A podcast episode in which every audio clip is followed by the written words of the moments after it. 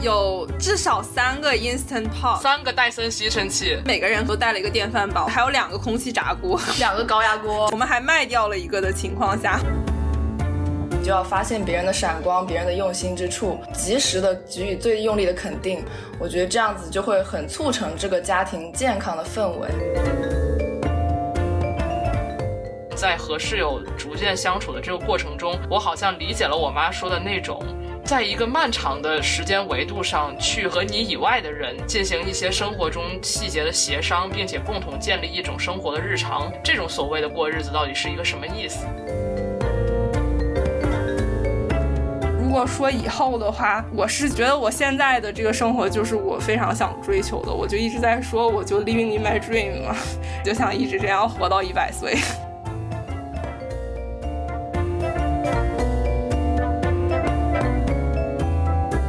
大家好，欢迎收听欧妈妈电台。在这里，我们不对个人的选择进行评判。在这里，我们聆听中国女性的最真实的故事。我是 S。本期我们迎来了多元成家系列的第二个家，这是一个身处美国布鲁克林的八个人的家。除了其中三位被采访的成员之外，我还邀请这个家里的其他成员都录制了一分钟的音频，和大家打招呼，简短的介绍他们的生活状态以及他们想对家里的成员所说的话。每一条录音我都被感动到掉眼泪，这些录音会在这期节目里随机洒落，千万不要错过哦。多元成家系列还在继续招募嘉宾，如果你选择的家庭也和传统的一对一的异性恋结构不同，欢迎你来信和我取得联系，我的邮箱可以在 show notes 及单集介绍末尾找到。希望通过这个系列的多角度讲述，可以让我们看到在传统的异性恋家庭之外，我们有很多不同的家庭组成方式。让我们一起来探索多元成家吧。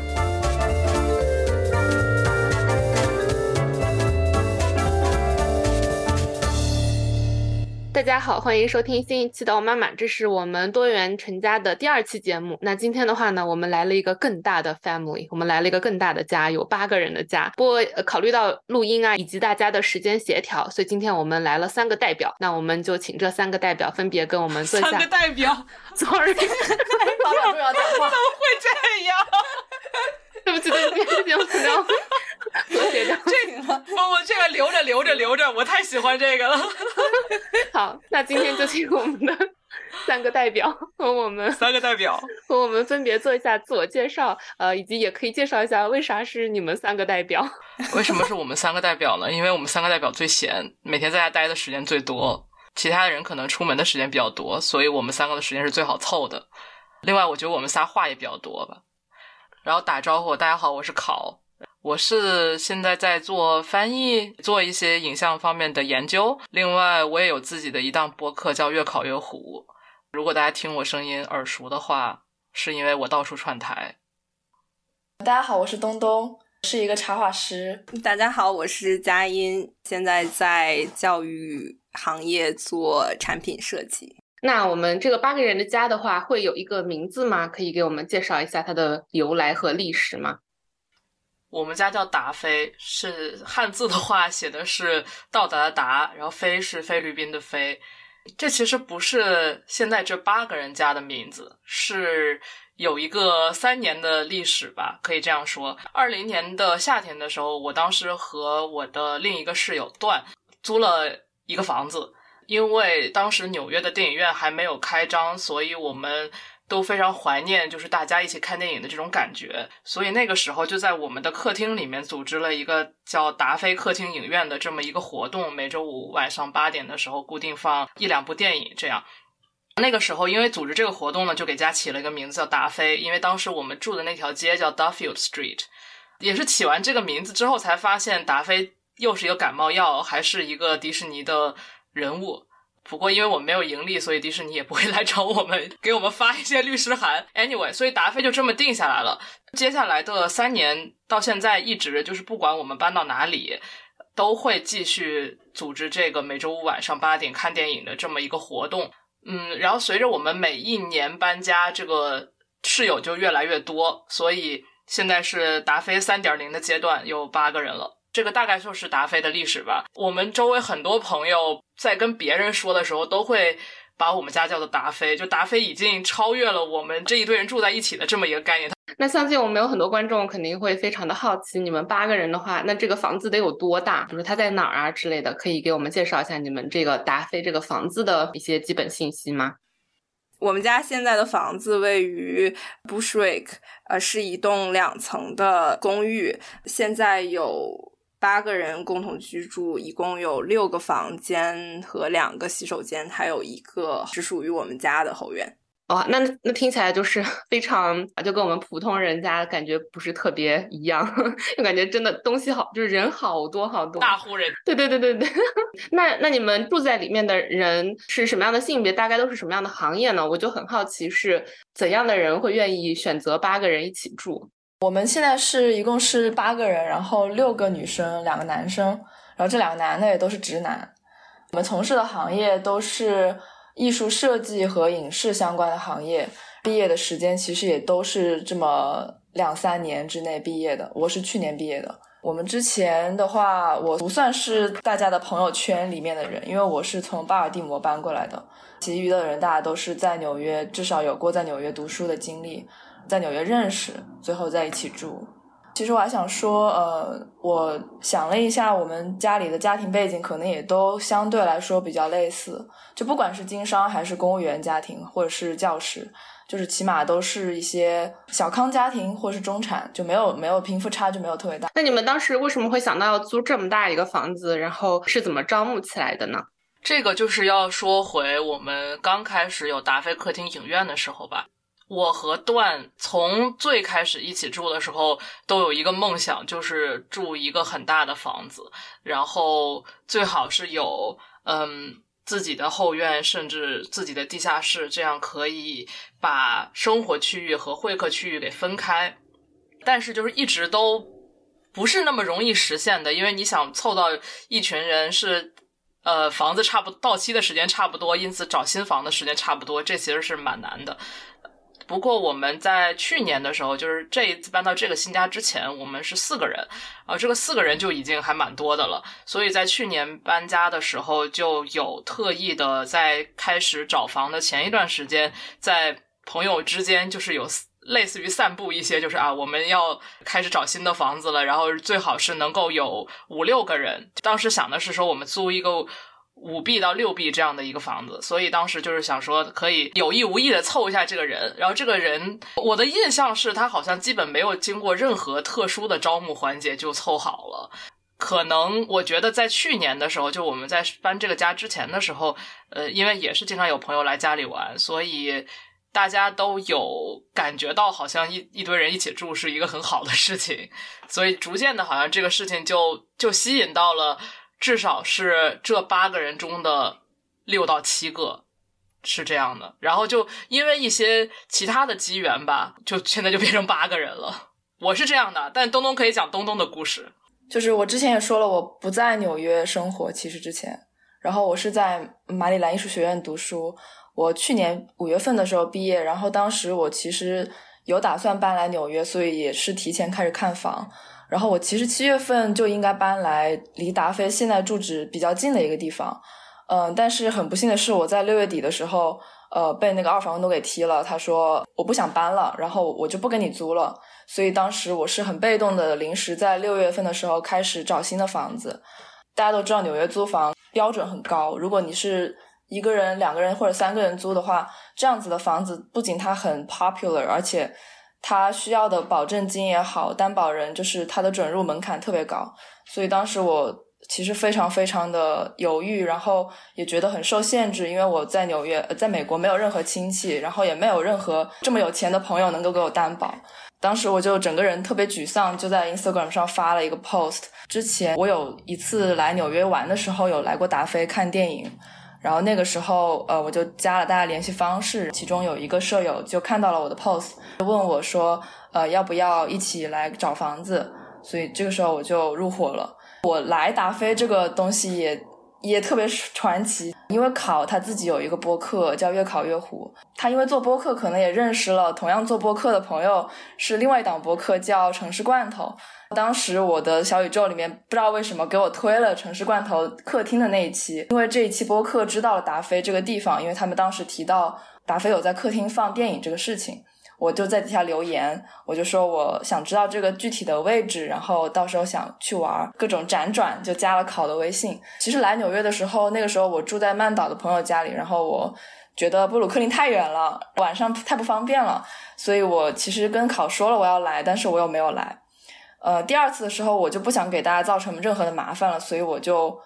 谁也没有通知。就一个人过去了，因为周五的时候我看到群里有地点有放映的什么电影，那天还是个愚人节，所以我就直接过去了。过去了之后，呃，对对对，对我就按了门铃，然后一切都特别正常，他们也让我上来了。我觉得他们一定没有想到是一个根本不认识的人，所以我站在门口的时候，果然谁也不认识我。这太正常了。对，后来发现，对，就就是就是，后来发现出现不认识的人是非常每周都出现的事情。但是我觉得也很少见的是，跟这个屋里的任何一个人都没有太多的关系，可能也就算上有关系，也就是我有考的微信，仅此而已。当时在想，嗯，大家都是一副你他妈谁的感觉，我觉得也挺也挺抱歉，但是又觉得这个事情在纽约是可以发生的。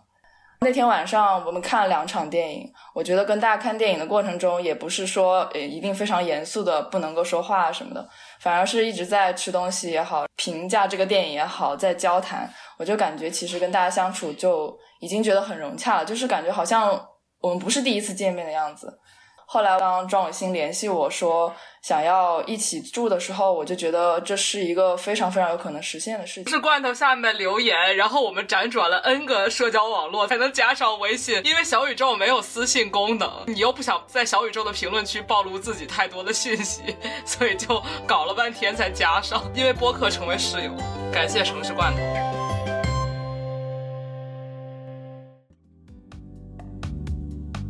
大家好，我是运博，朋友们会叫我 Bobby。在达飞之前，我只和我的队友祖祖有过长期共同居住的经验。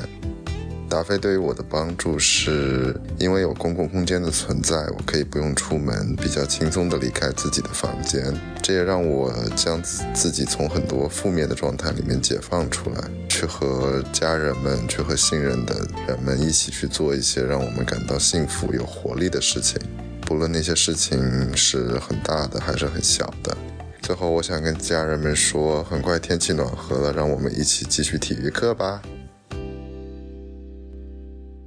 接下来的节目的话，首先的话，我们来讨论一些比较呃实际的问题。我我相信很多听的朋友也会觉得说，哇，八个人住在一起会不会有点困难啊？嗯，大家之间如何如果有矛盾的话，如何协调呀？就这些非常非常生活非常鸡零狗碎的事情。那首先的话，我们来讨论一下东西，就是你们会觉得八个人的东西放在一起是一种什么样的感觉呢？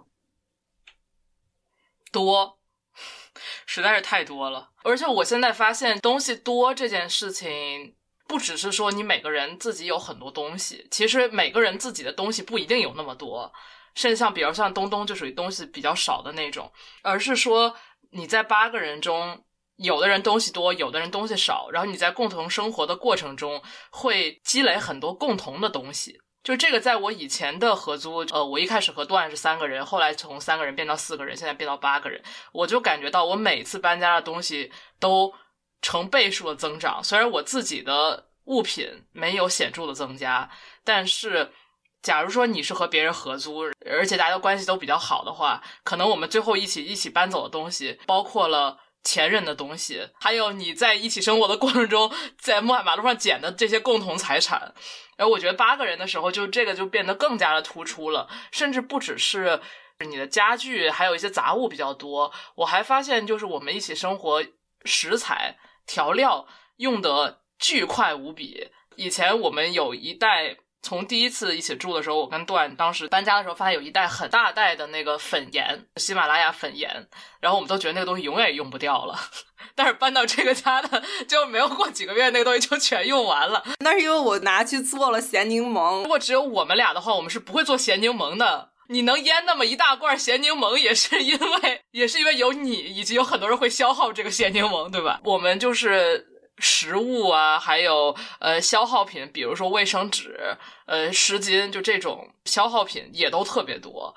已经就是多到了我以前很难想象。但事实上，我有时候也觉得可能是，比如说我小的时候和父母生活的时候，这些东西因为不是我来负责购买，也不是我负责去收纳它，所以我对于日常生活到底有多少消耗，尤其是。当它成为一个家庭的时候，有多少消耗是没有什么概念的。而这个概念就在我和我合租的人越来越多的过程中，就越来越清晰。就不只是你需要购买多少消耗品，而是说你这个消耗品产生了多少垃圾，也会变得比以前就是对这些东西更有概念吧。我想说，东西多，它不仅是绝对数量上的多，而且是同同一种物品的种类变得很多。就比如说。呃，如果家里有女生痛经了，我记得有一次是我们给出了四种完全不同品牌的止痛药，就是每个人都有有一个，我就会觉得这件事情很有意思。你们刚刚搬到一起的时候，会不会出现那种八个人但是有十二个锅之类的那种事？十二个，这也太少了吧！我们家比较经典的故事是，才搬进来了五个人的时候，就已经有六个饭铲了，对。后面又有我搬进来之后，那就又变多了，有至少三个 Instant Pot，三个戴森吸尘器。家里现在仍旧有三个戴森吸尘器，因为每个人可能基本上都带了一个电饭煲，所以就是其实搬家的过程，我们已经出掉了很多这种重复的物品。哦，对，还有两个空气炸锅，两个高压锅，我们还卖掉了一个的情况下。菜刀啊，厨具啊，餐具啊，还有碗筷，什么都是你没有办法想象的数量。又像我这种比较喜欢做饭的人，我其实是至少我能够保证我在家里面是可以接待四五个客人的嘛。我自己带来的东西就已经。足够，我感觉三四个人一起生活了。在搬家的过程里边，我们已经出掉了一些这样的东西。最后的结果是，最后的这个合集，现在的这些公共财产，它是一个比较让我们觉得八个人可以足够生活，然后并且能够待客的一个数量级了。但是仍旧像考说的，它还是会不断的增长。说到这个，想补充一个，也是我觉得在纽约生活的一个特色吧。因为纽约人的流动性特别大，就是我们每一年都会有朋友来来去去，然后搬家、离开纽约之类的，包括人的感情状态之类这些这些东西的变化是非常快的嘛。所以就在这个过程中，你也积累了很多不是你的东西，for some reason，他就跟着你走了。比如说，我们的朋友如果回国了，他就会把很多他的东西扔到我们家里来。而且现在，因为我们是八个人，然后因为已经以集体生活而著名，所以很多人都会把他们的破烂儿，就是也不是破烂吧，就他们不要的东西都会给我们，就是因为我们总是会找到能够使用它的方式。如果给不了我们，那可能他们只能扔掉，或者是呃花很多心思去卖掉。所以我们现在这个东西的积累已经。超越了我们八个人的东西，而甚至已经变成了一种，就是我觉得这个房子它现在有一像一种像有一种引力一样，就是吸引更多的东西进来。我就觉得如果再搬家的话，可能会造成非常大的困难。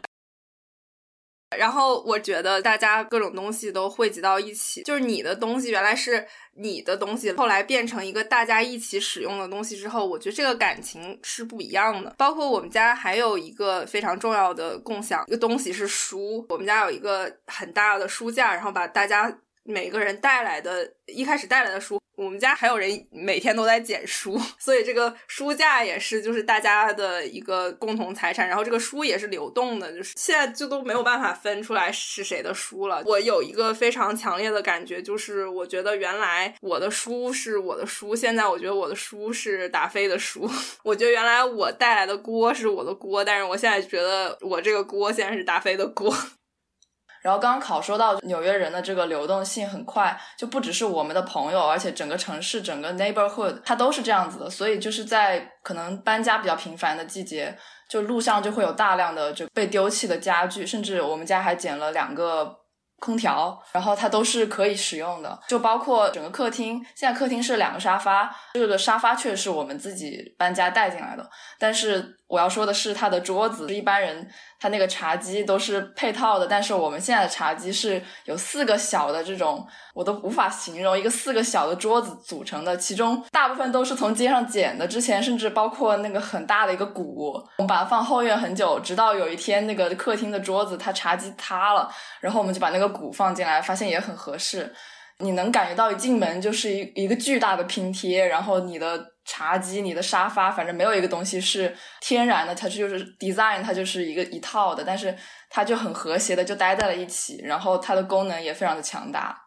听起来好像你们八个人的组成。呃，是的，而且我觉得这个收纳也是一个逐渐形成体系的这么一件事情。因为一开始我们想的可能是，或者说你直觉性的会想，我们把大家东西分开，每个人固定的呃厨房就有那么多的柜子，然后把它平分开来，每个人固定放在一个位置，这样。包括还有冰箱的划分，冰箱谁的东西放在哪一个具体的区域。后来发现这根本不可能 work。一个是这样的话，东西是放不下的，你会有很多空间的浪费。还有就是大家的生活习惯和购买习惯也不太一样，所以有的人东西会比较多，有的人东西会比较少。你是不可能就是按平均的来分谁固定使用一块区域，那样的话，有的人就会不够用，有的人就会空出来。所以现在形成的结果就是说，我们所有公共区域的东西都没有按人去。划分，而是按类别去划分，因为只有这样才能实现效率最高的收纳。而且，确实我们家需要一个效率极高的收纳，否则的话 就会爆炸。好，感觉这个都可以出一本书，就是关于八个人的收纳。那听起来感觉很挑战。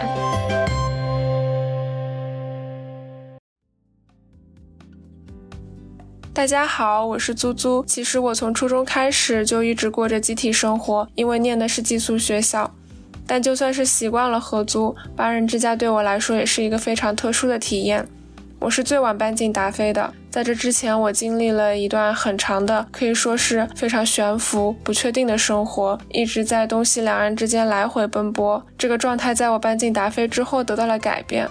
我一边和达菲的家人们热情地去构筑附近，一边也开始反思一些自己过去的生活态度。其中最重要的一点就是，达菲的家人们让我知道了。原来认认真真吃饭是一件非常重要、非常疗愈的事情，所以我想对家人们说：天气马上就要暖和了，我们一起去院子里面烧烤吧。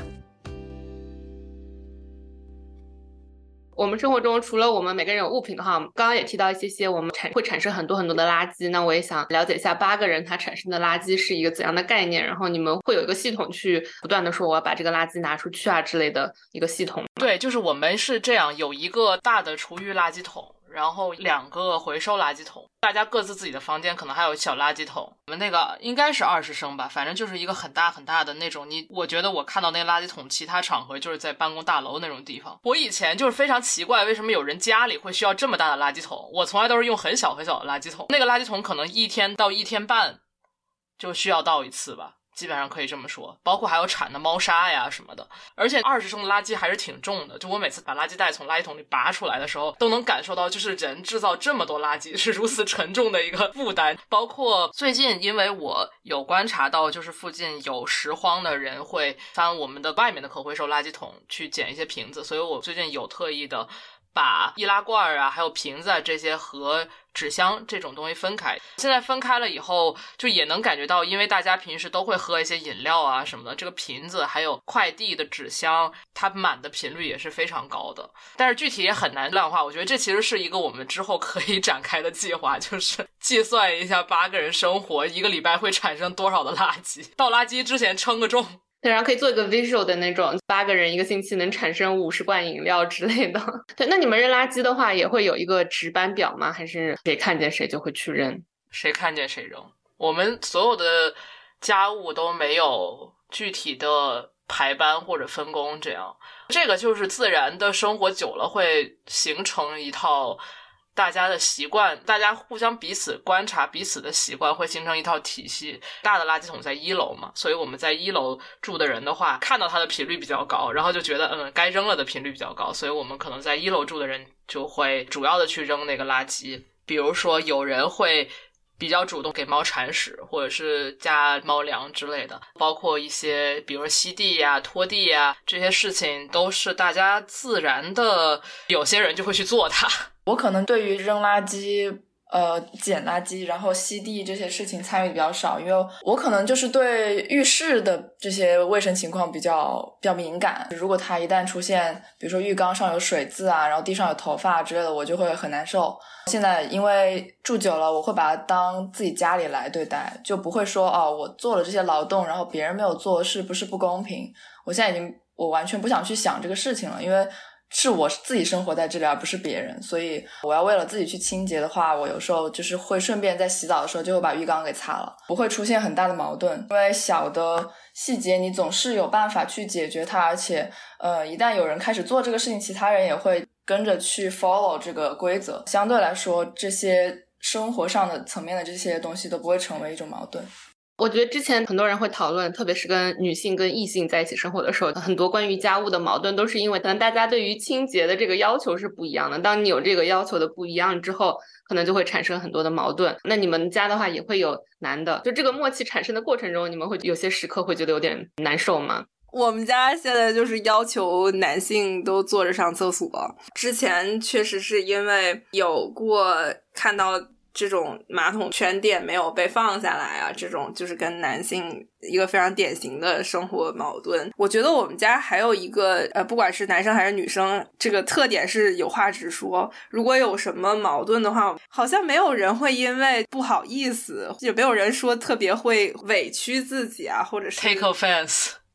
对，好像这也是一个家人之间非常安全的一个环境，就是表达自己的需求。我觉得东东会对卫生情况尤其的敏感，我也觉得这是一个能很共情的这种诉求。记得我们俩应该一起在群里边有先艾特了男生，说了这个现在这个情况。后来呢，我又下载了坐着尿尿的海报，贴在了我们家马桶上方。就是如果你要是站着上厕所，一定会看到那个海报。男生他们就会，尤其是住在二楼的男生，他现在养。成一个习惯，就是他差不多每周、每两周他都会清洁一次马桶圈，就觉得这件事情是很好的解决了。我觉得女生的诉求不一定是你不要站着尿尿，就是反正你不要让我看出来你是站着还是坐着。最终目的是不要有污渍，不要留一个尾巴让别人知道。而且我觉得，因为我们家经常会有客人来，所以这个海报其实不是只给我们家的男的看的，让所有进入这个厕所的男性都有一点自觉。好的，那我想可能会很多人想要佳音提到的海报，我可以到时候如果有链接的话，可以把它放到 show notes 里面给大家下载。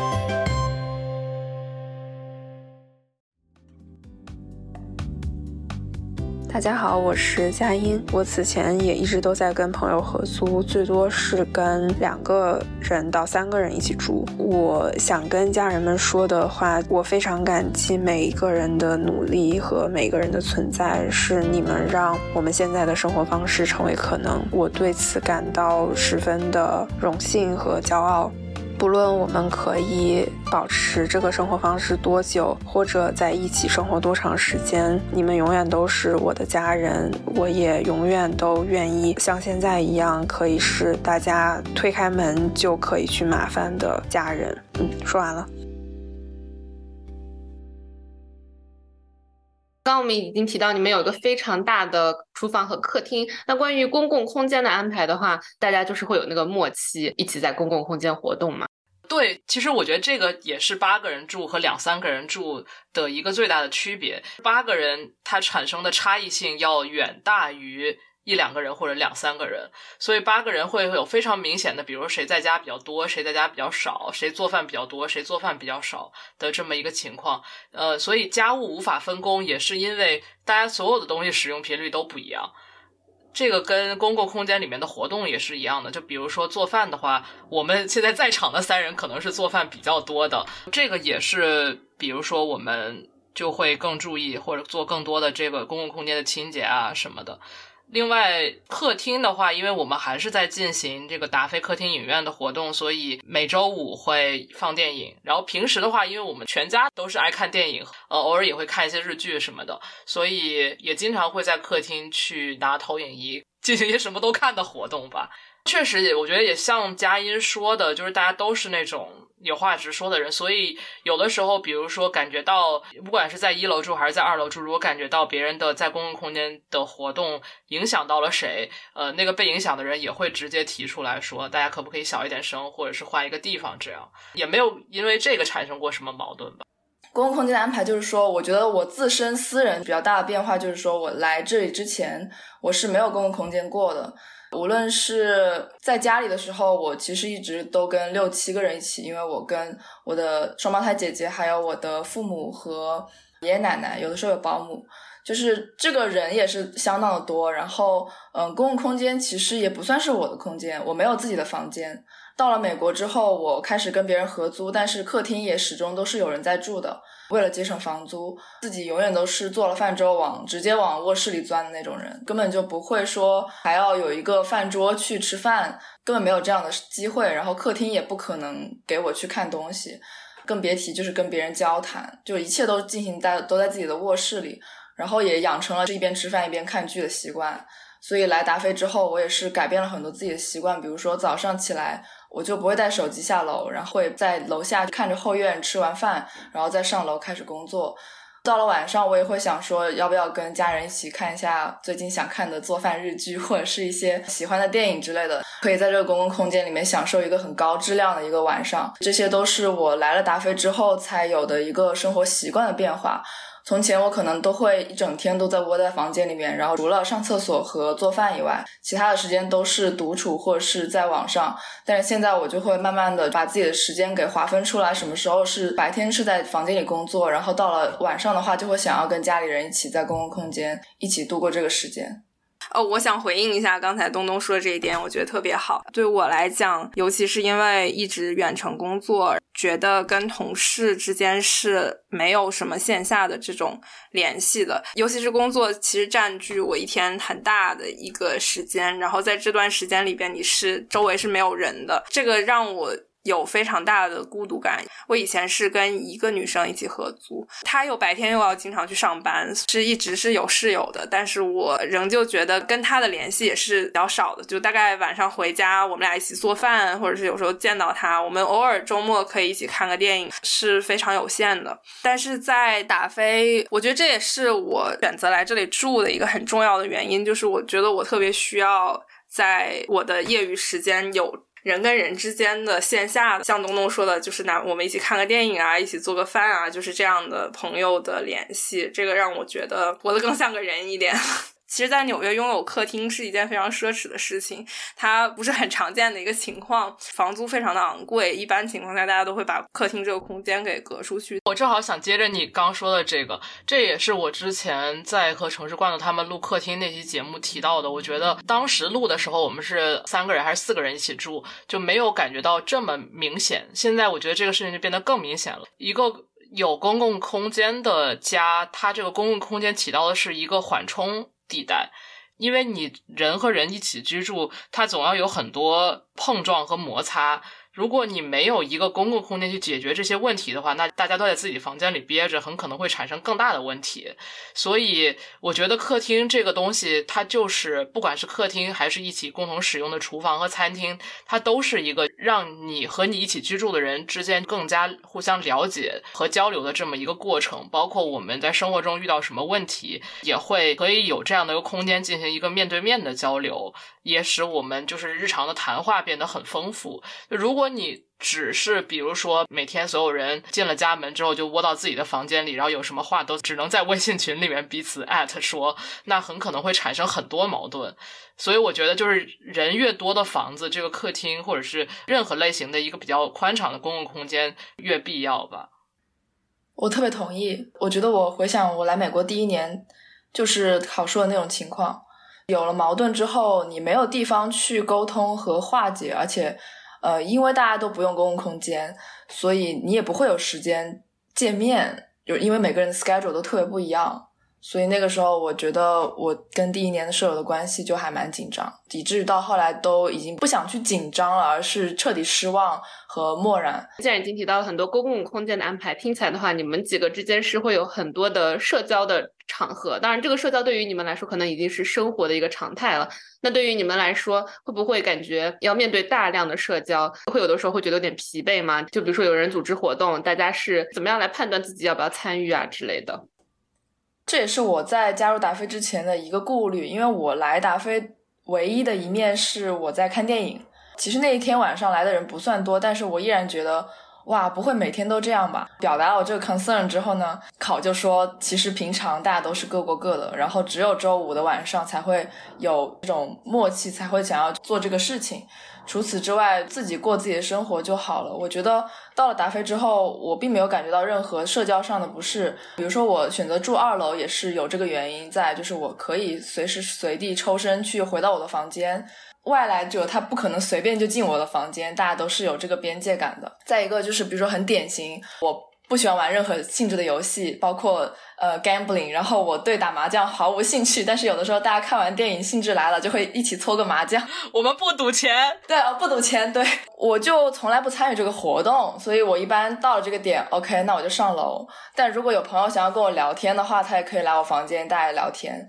达菲是属于我们任何一个人都不会对别人有硬性的要求。如果说这个活动你不想参与，你就回房间；如果你想参与，你就待得久一点。没有人会要求别人一定要留下来。我觉得这是对于我们所有人来说一个特别好的一个机制吧。大家有这个自信。我们的关系不会因此而破裂，就不会因为我少打一顿麻将就怎么样了。我觉得都很宽容，然后理解别人的生活习惯。我还觉得社交可以分成跟家里人。自发的每天都会有的这样的社交，还分成就像我们比如说周五会有一些外人，还有包括我们的朋友带来的朋友在家里边的一些其他的社交活动。对，然后可能还有更外的一层，就是你比如说出到在达菲以外的空间，然后你再去进行跟更多人的社交了。我觉得我们家里的人大多数都是可以应付。社交的内向人士大部分是这样的，还是需要很多自己的时间呃去恢复能量。但是对于这种在家里产生的，像我说第一层跟第二层的社交，大家都是可以承担的，而且也不是说会特别消耗能量的事情。我其实是觉得。跟家人内部的，可能因为更亲密吧，这个社交是非常不费力的。在外一层的这个社交，像东东说了，我们选择性参与，你想要去参加就可以去参加，不想参加也没有关系。再到外层的社交，那就更选择性了，就你有这个社交需求的时候，你再多出去；如果你没有的话，你就可以。随时回来。我也同时发现，比如说我带过来的朋友，他们自己因为在达菲认识，然后他们自己也会在达菲之外成为很紧密的关系，好像介绍过来的点，他都可以连成一个网。就我觉得这还蛮有意思的。然后我对他们也没有任何占有欲，就是我不会觉得哦，这是我的朋友，你不可以认识，我不会有这样子的戒备。从一开始做达菲客厅影院的时候，我对自己的认知就非常清晰，我是一个比较爱操心的人。但是我同时因为对于自己爱操心这件事情的自我意识很强，所以我会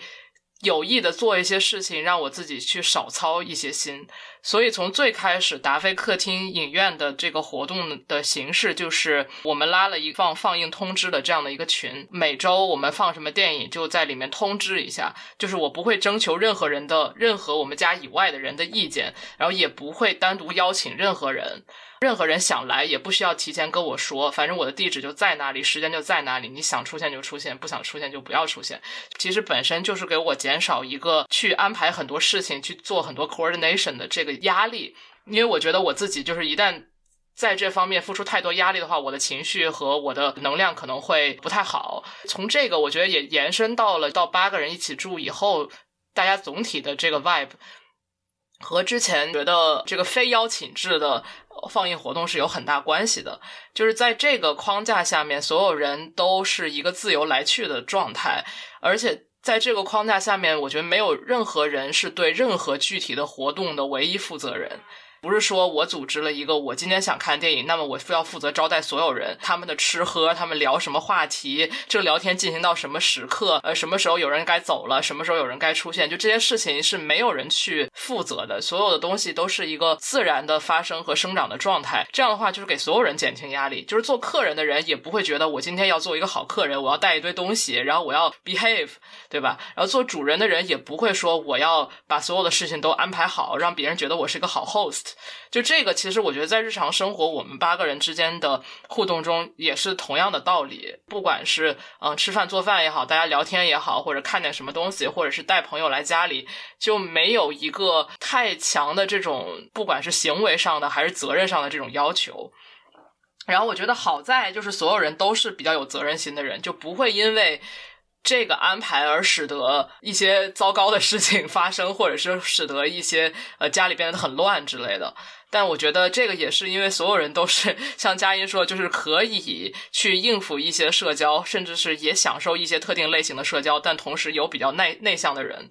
能做到的最极致的状态，就是只能采用这种方式，让自己少受一些累，呃，所有人都少一些顾虑。这样的话，就是所有的事情都可以比较可持续的发展。否则的话，人一旦你的精力消耗殆尽，或者是产生了一些负面情绪，那么这个事情就变得很不可持续了嘛。不管是邀请朋友来家里，还是大家一起在家里进行一些一起做饭呀这些事情，我觉得都是同样的道理。我觉得这种社交的方式听起来也很适合我，因为我觉得我也是比较 introverted，就我就属于在饭桌上如果没有话说了，我就会沉默，我不会因为大家沉默了而在那边努力的想一个话题出来。希望下次有机会可以去参加你们的周五影院。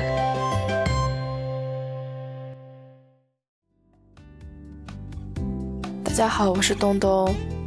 在入驻达菲之前，我有跟三个人或者两个人合租过。我想说的话是，我达菲三对于我来说，既是幼儿园，也是养老院。想做宝宝的时候有人可以照顾，想做大人的时候可以照顾别人。当我们正在做一个青年人的现在，达菲还可以是什么？我觉得一定可以是一个内容生产的工作室。但是因为大家都太懒了，所以还是养老比较实际一点。嗯。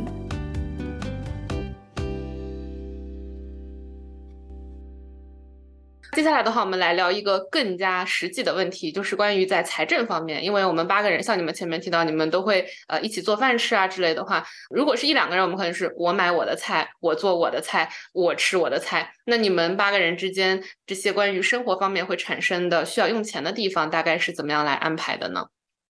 首先，我觉得也是东东在最之前的时候有提到过，我觉得我们八个人的成长环境和消费观念都比较相似。有一些小的差异，但没有差异到会产生很大冲突的这样的一个地方。所以，比如说在我们分房租的时候，大家就有商商量出一种在各个房间应该是交多少钱的这样一个方式。这个也是我觉得很有意思的，就是从那一刻开始，我们就进行了这种生活的协商，然后这个协商就会一直一直在持续在我们的生活里面。就比如说，因为我们。八个人使用各种各样的消耗品，它用的速度就很快。有人会自动自觉的逐渐担当起一个啊，我负责买一楼的卫生纸用完了，或者二楼的卫生纸用完了。那么有的人就会下单，然后会把他花的钱记在我们的那个 Splitwise 里面，就所有的事情都是平摊的，包括水电费啊这些东西。然后另外我觉得最有意思的可能就是吃，就是一开始可能我觉得大家还企图有在尝试，就是把这个事情分的比较清楚，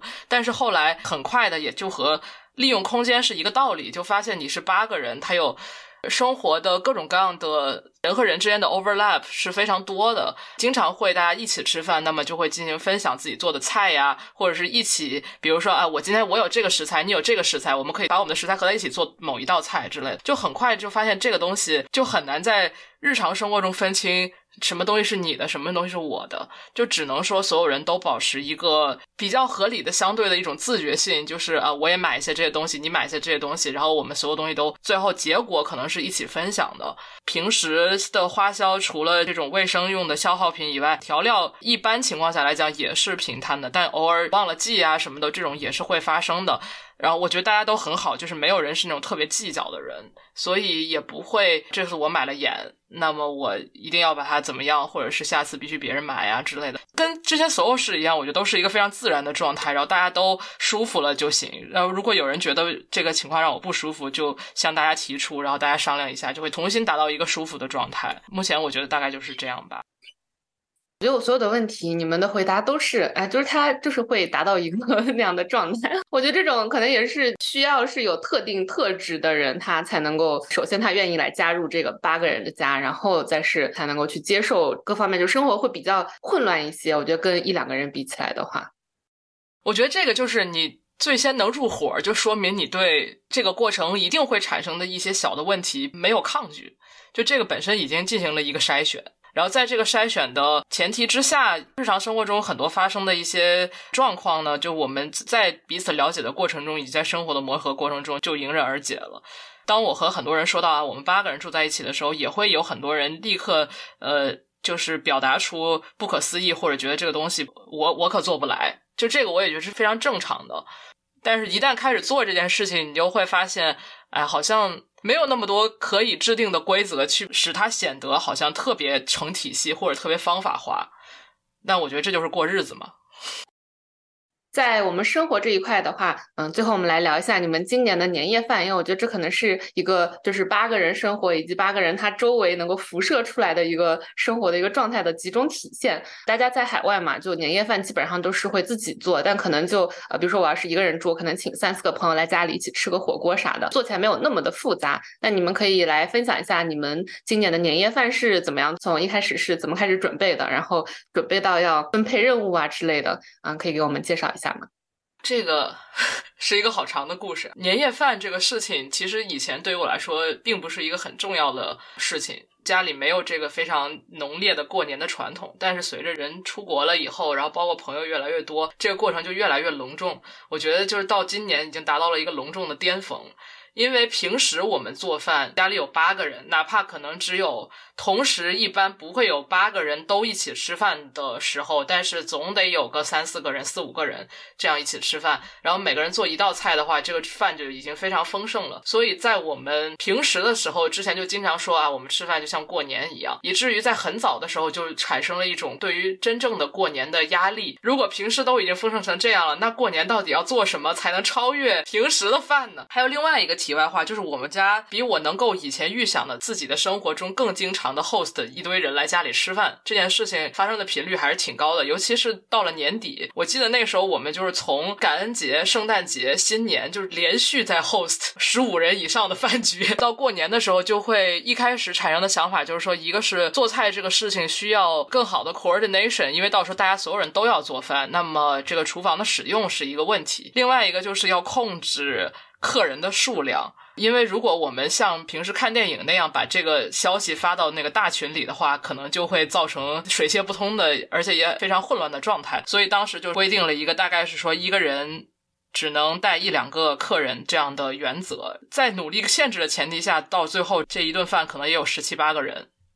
然后提前两周的时候就开始计划谁做什么类型的菜，因为不能有太多同类型的重复。还有就是用器具。这方面也有提前计划的，虽然我们家器具很多。但总归它是有限的，所以提前也是一个是计划菜的类型有进行一些分配，然后另外还有就是锅的使用和这个电器的使用也进行了一个小的分配。补充发言，我们之前因为太多的压力给到了过年，大家就在想过年怎么样才能够有点意思，然后我就提议了大家都要做一个家乡菜，因为大家都来自全国的不同城市，所以其实这个菜单最后的呈现。是很有地方特色的。我说点我自己的感受吧，因为我是一个。比较喜欢做饭的人，然后也很早年就开始 host 这种年夜饭，也做过这种我自己 plan 十几道菜这样的形式。但是我就觉得今年虽然在达菲仍旧是做很多饭，但是我觉得特别的轻松。它不是把所有的任务都放在你一个人身上，好在这里边起到了非常大的作用，就是我们其实有很好的时间分配，就一段时间内大概就是一个人。在做饭，大家结束用完这个厨房之后，这个厨房就又有新的人去做饭啊之类的。然后包括锅啊也没有什么冲突。说起来，这个做的过程非常长，但实际上上桌之后大概二十分钟，这个菜就吃完了。但是还是就是很快乐的一个过程。呃，作为一个长期的 大厨，我觉得非常的轻松。我那天过年，我是大部分时间都不在家，因为我有兼职要做。其实我。前一天晚上我就已经把我要做的预处理好了。那天晚上回家的时候，其实我感受更深的是游戏的部分。游戏的部分是我觉得平常达菲的活动里不算特别重要的一环，因为平常大家要么是打麻将，要么是打牌，不太会特别去制定一个所有人都要玩的游戏。但是我们今年，我跟考想了一下，就是为了庆祝这个过年，所以我们就是设置了两个画画的游戏，一个是你要用二零二三这四个数字去拼成一个兔子，第二个是你要画一个。像兔子的东西，但是你不能画兔子本人。我们就邀请每一个很 random 出现在家里的人，哪怕他是临时进来坐一坐的人，我们也要求他去画这个东西。我就觉得这个跟平常我们看电影然后吃饭还是挺不一样，也很有过年的仪式感。画画在座的就可能除了我以此为生之外，大家都不是干这个的，所以这对于很多人来说是一个很新鲜的事情。我觉得也看到大家就不同的一面吧。最后是把所有的画都贴在了这个客厅上，所以你一进门就能看到好多好多你也不一定能看懂的东西，但是它是我们过年的一个痕迹。对，然后还有就因为我们非常精心的设置了这个菜单，所以最后还让朋友排版了一张非常精美的菜单的反正面的，可以折成三折的那么一张一张很正式的菜单。就我觉得大家都很有娱乐精神，在想这些菜名的过程中，我们也也想了很多有意思的菜名，把之前大家画的兔子也这个图案也都放在上面。此处又要 Q 一下城市罐头，就是口城市罐头两个人来我们家吃年夜饭，然后在年夜饭之前。所有人都在做饭，他们俩在紧急排版，非常 intensive 的工作，然后最后排出来效果也非常好。我们有把排好的东西贴在墙上嘛，所以后来就是在过年以后来家里的人看到这个菜单也都觉得非常可爱，然后甚至还有人就说可不可以给我发一份，我也想拿拿走。我觉得也是这么多人的关系，包括还有白天的时候佳音有写对联什么的，就是好像把过年的这个所有能够产生的仪式都过了一遍。因为我觉得平时我们是，就我觉得作为年轻人吧，尤其是在国外，包括大家各自家里的习惯不一样，就这个仪式可能是没有那么，至少对于我来说吧，我觉得我以前对过年就没什么仪式感，顶多就是吃一顿饭。但是这回感觉过年都过出了一个礼拜的感觉。我们平常就有习惯把一些产生的印刷品也好，或者是纸质的一些，不管是收集的海报还是一些册页，都贴在墙上的习惯。这个习惯我一开始是。其实我是挺无法接受的，因为我觉得实在是太乱了。但是丧号看多了之后，我就已经爱上了这个事情。然后我现在也会把我自己收集到的东西贴墙上。所以你一进门，你就能够很清楚的看到，比如说我们在饭桌旁边就是有我们过年吃饭的照片，准备菜的照片，就有点像是你手机里的地图，你的一个地方它可以蹦出来你在这个地方拍的各种照片。所以这个事情就已经视觉化到我们家的所有的墙上了。就除了我的房间之外，我们家所有的墙上都贴满了各种各样的图像以及文字。我觉得这一点是跟我以前住的房子都特别不一样的地方。所以我们过年的这些回忆都通过这些形式保留了下来。走到很多墙，你都会看到当天的那个场景，都还会觉得这个回忆还是很新鲜的。昨天来的朋友特别好笑，他进来就是说看到了纽约本城看到最好的展览，感觉到文化在这个家的角角落落。就确实，我觉得这不是不只是文化，而是就所有人去到的地方，然后在这个家里发生的所有的事情，都通过这些纸的方式记录在了墙上，让来家里的人一下就能感觉到一个非常统一的，但是又非常具体的一个。氛围吧，我觉得这个事情也是挺有意思的，就是我们自己用这些纸建立了一个 archive。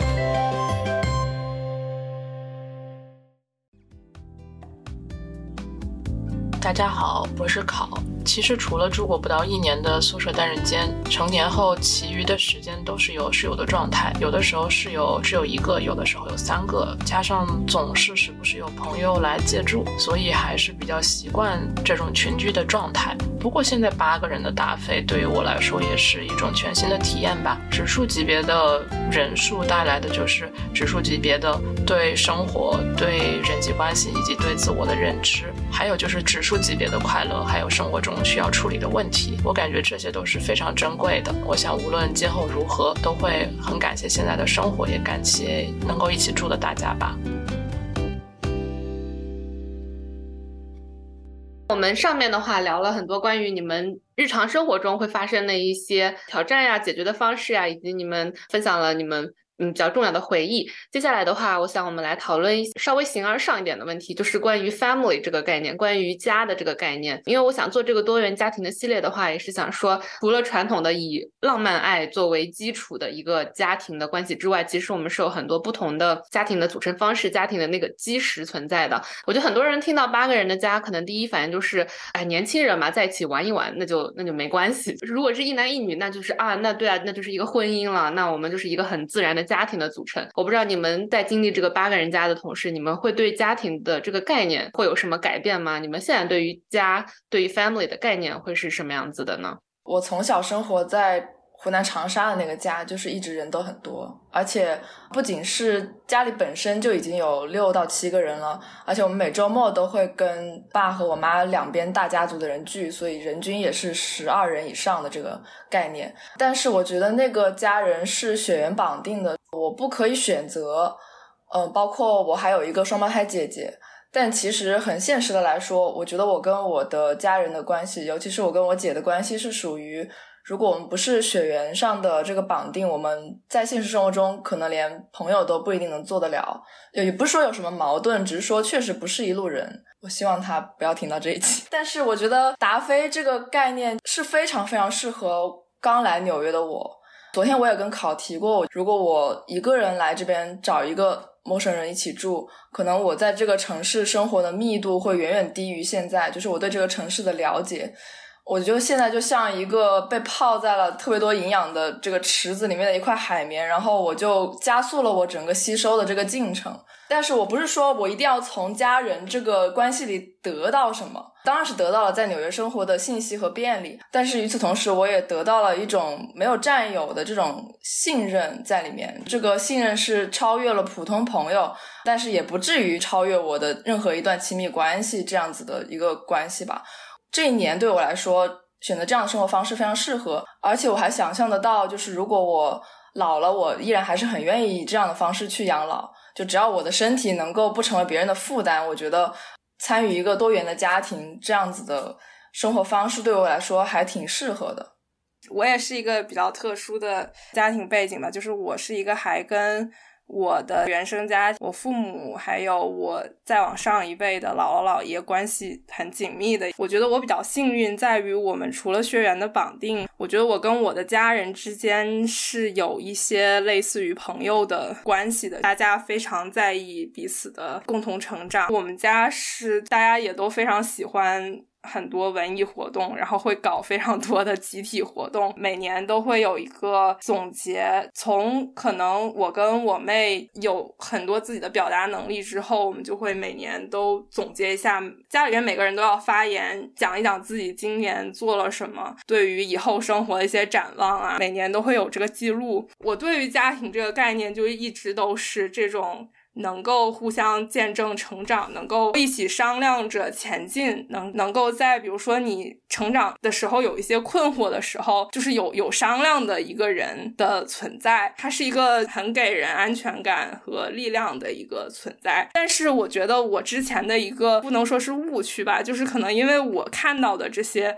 例子，或者说我家人的这个案例，全部都是通过。结婚生孩子来达到这样的一个家庭的一个延续的，所以说我之前就觉得我也必须要这样，并且我觉得我我自己有特别特别大的压力，就是我一定要在。什么多少岁之前解决这个问题，十分十分的焦虑。包括我父母，我在有男朋友的时候，他们就会觉得啊，你不是一个人了，然后就是有人照顾你啊，就会觉得他们很安心或者怎样。就是即使你你们没有说成家，没有结婚，但是他们也会觉得好像你在外面有一个这样的 family。我在来达菲之后，我也把我们家里在现在达菲发生的很多事情跟我爸妈讲，觉得我也改变了很多他们的。对我的期待，还有就是我自己在这个过程里边对家庭和家人的概念，可以说是一个我原来对于家庭想象的一个延伸。它最后达到了我想要达到的家人之间应该有的那个目的，一个是给我很多的安全感，另外一个是有福同享，有难同当嘛，然后分享一些我成长过程中的喜悦，我的苦恼啊、事情啊，包括一起分担房租啊。它不是以我以前认为的一个。必须要通过浪漫爱的这种异性恋传统的这种结婚生子的这样的一个家庭延续方式去存续下去。如果说以后的话，我是觉得我现在的这个生活就是我非常想追求的，我就一直在说，我就 living in my dream 嘛。然后我想一直这样活到老，就是如果可以的话，我就想一直这样活到一百岁。哇，我觉得这个也是我们刚刚在说话的时候就一直能够，可能听众也能感受到，就是我们在指代我们的这个合租状况的时候，就会说这是我们家，然后包括请朋友来玩的时候，也会说来家里玩，或者是和达菲以外的朋友介绍。自己的室友的时候，也会有的时候用到“家人”这个词。这个其实也是我觉得在之前的合租中没有体现的这么鲜明的经历吧。在我们这八个人当中，可能大家对于自己的原生家庭的情况不太一样。比如说，大家的性取向，或者是对于以后的所谓的传统意义上的是否要建立一个核心家庭的这种期待也挺不一样的。但我感觉，在这个生活的过程中，对于我个人来说，尤其是有大概。两个非常重要的体会吧，一个是在之前，尤其是在 COVID 之前，我是一个成天都在外面待着的人，就是我自己也不怎么做饭，虽然我也会打扫卫生，这样那终究是不是一种。就是他那个他那个生活的样子和你所谓的家庭生活是不一样的，尤其是你和室友的关系如果没有那么紧密，或者是你们共同在家里待的时间没有那么长的话，他好像还是一个属于一个年轻人的完全向外的一种生活。但是在 COVID 以后，尤其是在室友变得越来越多以后，我自己的生活状态就变成了，我忽然就理解了我妈经常说的过日子到底是什么意思。就是你会有很多油盐酱醋的事情，然后会有很多非常细节的考虑，接下来一周吃什么饭呢？或者是去维持一个房子里面所有人的生活的正常运转，到底是需要什么？就我觉得我产生了很多这方面的观察，意识到我妈以前说的这所谓的过日子，她是在说一个家庭过日子，而不是一个人过日子。我以前会觉得我自己一个人生活一切都是 OK 的，然后我也很喜欢自己一个人生活，但是那个我觉得。终究和我妈口中所谓的这个过日子是不太一样的，所以我就觉得好像在和室友逐渐相处的这个过程中，我好像理解了我妈说的那种，在一个漫长的时间维度上去和你以外的人进行一些生活中细节的协商，并且共同建立一种生活的日常，这种所谓的过日子到底是一个什么意思？但是我觉得对于我来说，可能第二点和我妈的。所说的过日子不同的地方，因为他所说的还是通过一个异性恋的婚姻结构组成一个核心家庭，然后在这个三个人或者四个人中，或者是一个血缘关系的。几代之间共同去分享一个长时间的生活，这种。但是我自己，不管是婚姻家庭，还是浪漫，还是异性恋这些事情，我现在已经活到这个年纪，有非常清晰的认知，就是我知道那个东西是百分之九十九点九的情况不会发生在我未来的生活中的。在认清这个现实之后，你就不得不开始思考，就是说我以后的生活到底是怎么样的，或者说对于我来说，一个具有可持续性的生活是一个什么样子的状态。当我意识到我以后不能够按照一个比较主流的剧本去拥有一个以异性恋的婚姻结构维系的一个这样的核心家庭之后，那么对于我来说，家庭到底意味着什么，或者所谓的过日子到底是要有一个什么方式过？达菲对于我来说是一个非常重要的尝试，就是让我去考虑我和与我没有。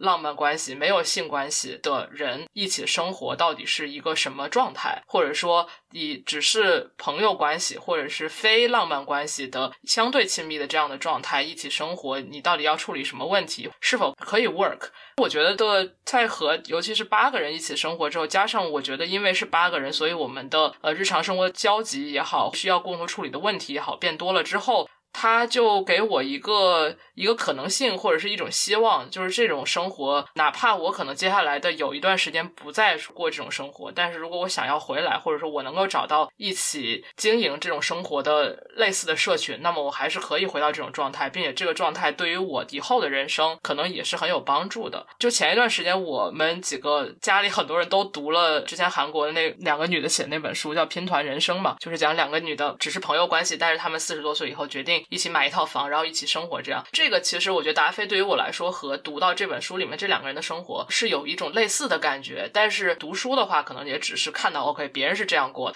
但是对于我来说，可能在达菲生活之后，就让拼团人生里面的人生变得更具体了。虽然现在我还不到三十岁，我可能无法达到拼团人生里面的种种状态吧。但是对于我来说，我并不是像《拼团人生》里面他们两个人那样，就是从一个完全白纸一张，他们之前都没有这样的经历，没有和别人一起建立生活，一起买房。当然，我现在也买不了房。But anyway，我觉得对于我来说，好像现在已经成为了我以后生活的一个可以参照的样本。它提供了很多可贵的经验，让我以后能够在家庭或者生活这个实践上有更多的参考吧。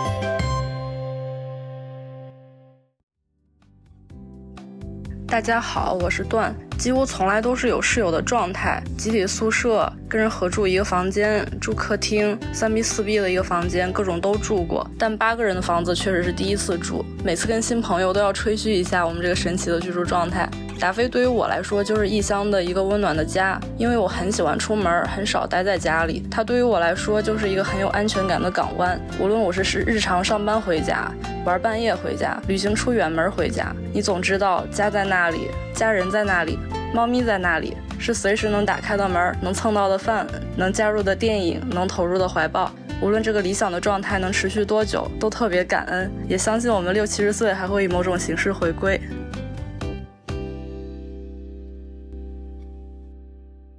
提到拼团人生的话，我的上一期节目已经发布了，两个中国女生她们之间的拼团人生的一个实践。如果大家有兴趣，还没有听到上一期的话，可以去听一下。我觉得很多人可能听到多元家庭，包括上一期也会有一些评论或者说顾虑。像上一期两个女生，她们如果各自有了自己的亲密关系，比如说浪漫爱的关系，那这种。关系还能够延续吗？我觉得可能很多时候我们会讨论这种多元家庭的时候，我们会想到说，哎，那他们现在年轻玩一玩，那以后怎么办？会把这种以后，如果说以后你们要是分开了，那就好像你们现在的生活就是一个失败，或者说你们现在的选择是一种失败的感觉。但我觉得听起来，当下我们能够有这样子的一个生活，有这样子的一个实践，就已经是一个生活中非常美好的事情了。我觉得关于这个。我有一点想要补充的，我们的文化中经常会说，如果他们都有了分别的亲密关系，那么他们现在的友谊，或者是他们共同经营生活的这个东西，就好像是次于他们亲密关系的这样一种关系，它是可以被轻易舍弃的。但是这个东西有一个词，就是它是亲密关系霸权，就是我们的文化预设了浪漫关系，尤其是异性恋浪漫关系是高于他生活中一切关系的。如果我有存在了浪漫爱的关系，那么我就可以抛弃我生活中其他的关系，去追求所谓的我们为了浪漫关系所做的一些选择。但是事实上，就比如说我们家八个人，其中有两对处于异性恋浪漫关系中，但这个完全不妨碍我们八个人一起生活，并不会因为他们处于浪漫关系中，所以他们就一定要单独自己出去住，或者说他们分别就无法与剩下的其他六个人建立很好的关系。我觉得这个也是同样的，就哪怕以后，比如说我我和别人一起生活，然后对方有了他的浪漫关系，如果我们是到达了一个足够互相了解的程度，并且我们对于我们的生活有一个共同的愿景的话，我觉得并不需要担心别人就只要建立了浪漫关系，就一定会把他生活中其他的关系抛弃，或者说一定是浪漫关系会优于他生活中对他其他关系的选择。我觉得今后的人生中或者今后的文化中，我们。一旦意识到这一点，可能在讨论很多事情的时候就会变得不一样。这也是我非常珍视的。现在关于我们八个人的这个安排，并不是说所有人都不谈恋爱，所以才会变成这样；也并不是说所有人都没有任何对于家庭或婚姻的计划，只是现在就是所有人都在玩，所以可以这样。而是我觉得我们在这个问题上达成了一些共识，所以这样。我也想说一下，就是我对这个未来的规划的看法，因为我可能跟绝大部分家里人都会有一点不一样，因为我是未来至少一年之内是没有打算继续留在美国，离开的原因也是跟家里很有关系，因为我的男朋友他不在美国，我因为跟他异地了两年了，我希望是能够跟他进行一个。传统的一对一的家庭模式去试一试，因为他所在的城市我也没有在那里生活过，所以我也希望能够在那个城市有新的一个生活，我也跟这个城市也学习，就像我学习纽约一样。但是我不觉得说在达菲的这个生活实践，因为这个原因中断，它就代表他失败了。我觉得根本就没有成功和失败这一说。我在这一年里面，我得到了充分的成长和很完美的体验。我觉得这对于我个人来说，它就足够了。而且我也跟考的想法类似，就是如果它被中途打断，并不代表之后就不可以继续。正因为我有这样的经验，所以我才有这个自信，说我可以接受这么多人一起共居的这个生存状态。只是说，我可能我还需要一段时间去探索各种各样的家庭模式，所以我在未来这一年，我给我的自己的规划是暂时去寻找一对一这个家庭模式对我来说是否可行。其实我之前也并没有真的。同居很久的时间过，所以这对我来说也是一个需要学习的模式。我觉得这个线路对我来说就是一个迂回曲折的线路，而不是一条直线。就不一定是说我接下来这一年我就定了，然后我之后一辈子我就要跟他一对一这样生活，还是有很多可能性的。而且达菲对于我来说，就是让我意识到我可以足够敞开，它是一个加法，它不是一个必须要去掉的事情。哇，那你跟上一期的嘉宾提到的好像呀，他也会觉得说，他们进入这个他们叫 platonic life partner，就是以柏拉图式的生活伴侣的这个模式，对于他们来说也是一个加法。如果不尝试的，那他就永远是个零，因为他们尝试了，所以他就是给生活带来很多新的东西，但不会有说这是一个减法，给生活造成更多困扰啊之类的。其实我现在到目前为止这才做了第二期节目，会觉得说，就是当我们踏出传统的这种啊友情、亲情、爱情这种。既定的模式之后，会觉得，嗯，人和人之间的关系就是无限流动的。参与其中的人需要更多的去了解自己当下需要什么。比如说，东东会觉得未来一年的我可能更需要想要去尝试不同的关系，那我就去尝试，这就是我当下的需求。我们每个人可以更多的考虑到自己的需求，然后表达自己的需求的话，那我们就是可以创造各种各样不同的模式。这八个人的家给你们的生活，或者给你们自己的一些个性啊，或者是思考问题的方式，会带来什么样最大的改变和影响呢？我就是还说回爱操心这件事情，我以前没觉得我自己是个爱操心的人，然后直到和别人一起生活之后，合租经历变得更丰富之后，我发现我好像确实比周围的人要更爱操心。但是这个事情发展到下一个阶段的时候，我觉得我现在会和三四年前和别人合租的时候有一个变化的地方。我发现了有一些事情是我去操心的，而剩下的事情，因为和自己的室友变得越来越熟，然后互相都比较了解，我就可以把这些其他的事情都信任让别人去完成。就是你不能一个人操心所有的事情，嗯，而且这个如果一个人操心所有的事情，你就会产生负面情绪，对所有人都不好。我觉得这是人和人信任关系的一个很重要的地方，没有任何人是可以提供所有的标准的。你可能负责提供那一两个标准，然后剩下的事情，信任所有其他的事情和其他的人可以自然的发生，自然的解决。这是我觉得我在我自己过去从本科毕业以后到现在所有的合租生活的一个变化。我觉得对于我来说，我之前提到过的，就是非常实际的层面，就是我对于公共空间、物理空间的使用，包括我个人的在家的生活安排的规划一些实际的改变。比如说，我更愿意去。参与这个公共生活，我很 appreciate 大家的边界感吧，足够的热情和互相欣赏的态度，因为太有边界了，就像我之前的一些合租经历，就会让我觉得十足的冷漠。我还是很需要这种互相的肯定和欣赏的。对，而且我觉得也不要吝啬自己的表达。就比如说，每个人做菜就会不停的夸，然后你越夸，你就越想做，然后你就会做的越来越好。就不只是做菜，就有各种各样的事情，你就要发现别人的闪光，别人的用心之处，及时的给予最用力的肯定。我觉得这样子就会很促成这个家庭健康的氛围。我可能对自己和对别人的要求都非常的严格，所以以前并不是一个惯于去表达我的欣赏和肯定的这样一个人。但是我现在觉得。这个很有必要。我还想 cue 一下《拼团人生》那本书，他们两个一直以同居人的身份互相相称嘛。他们后来也跟他们的原来的家庭互相也都认识，也会给予原来的家人一些方便。比如说，他的同居人会因为自己工作的关系，给他同居人的妈妈买一副眼镜。他同居人的妈妈就会在想：哦，那这个是不是麻烦？对方了，然后在收到这个眼镜之后，也给他的同居人非常非常多的感谢。在写这件事情的时候，我记得就有在讲说，如果这是一段传统意义的这个家庭关系的话，他妈妈一定不会这么感激。我们会把传统意义上面的家庭或者血缘或者由于结婚等等这样的关系给你带来的爱当成理所当然的。但是如果是一个像我们之间这种 chosen family 关系的时候，我们就会非常不吝啬于去表达你因为接收到了别人的爱，然后你去回馈给对方这些爱。人家有一条特别重要的原则，就是说，如果你不是干活的那个，你就不要。指责 就是你就不要挑，然后你就只要夸就可以不是做饭的就要洗碗，对，还有不是做饭就要洗碗。我的室友们都对我特别的 supportive，我无论做什么事情都会得到大家的很多的感激。即使是我以后。就还是去建立一些传统意义的家庭关系，我也会把这种去感激对方的付出啊，还有等等这些好习惯去带到我的原生家庭，带到我以后的家庭，就是不要把对其他人的付出就当做理所当然的一个事情，而是要有一个更加良性的情感的流动。最后的话，来问一个实际的问题：这个房子你们今年会续租吗？不考虑，现在不考虑这件事儿。我们都是房子到期前的可能一到两个月才会考虑这个问题，所以到夏天之前都不会仔细思考这个事情。达菲的这一切和纽约有千丝万缕的联系，一个是人的流动性非常大，然后房屋市场的流动性也非常大，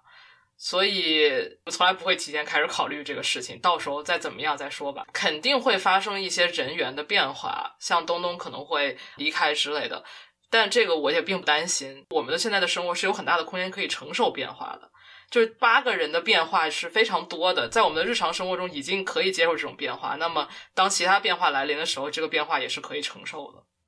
因为我是没有生活在你们这房子嘛，我是会带着一种旁观者或者是更在听众的角度去想这个问题，因为我能够想象到很多人就会觉得这东西就它就是不长久的。为什么要长久呢？对，为什么一个事情一定要长久才会好？就像我之前想过，我我哪怕这一年就是住在这一年了，我也要好好过这一年。而且我觉得这一年的经历对我来说很宝贵，而且我愿意让它停在这，这是我自己自主的选择。我这始终对我来说不是一个失去，你懂吗？它就是它就是增加的。所以就是长久不长久，对于我们来说可能不是一个特别重要的事情。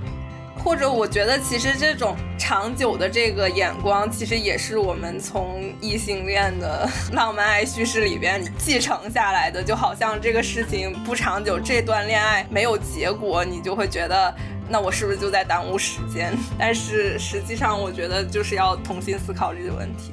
好，那我们今天的话差不多就先聊到这里。因为我觉得八个人的故事真的是非常非常的丰富。之前一直在跟你们说，我觉得你们都可以自己开一个播客，你就是每天坐在客厅里面随便聊聊吧，我觉得都会有很多人感兴趣。所以今天我们能够聊到部分，肯定我感觉还是比较浅层的嘛，就是一些比较基础的问题。听众如果有什么想要更多了解的，可以写邮件给我，或者可以在小宇宙的留言区，因为那是唯一一个能留言的 app，可以在小宇宙的留言区留下你的问题，会整理好给我们八个人的家。后续也许可以再做一些节目来回答大家的问题啊之类的。好，对，那我们今天就先聊到这里，我们先跟大家说拜拜，拜拜，拜拜，拜拜。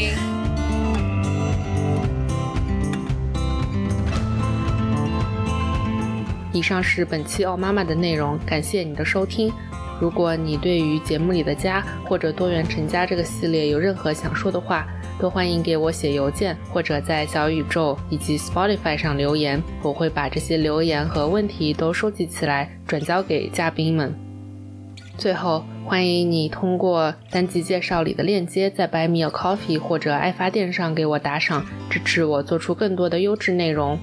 我们后会有期。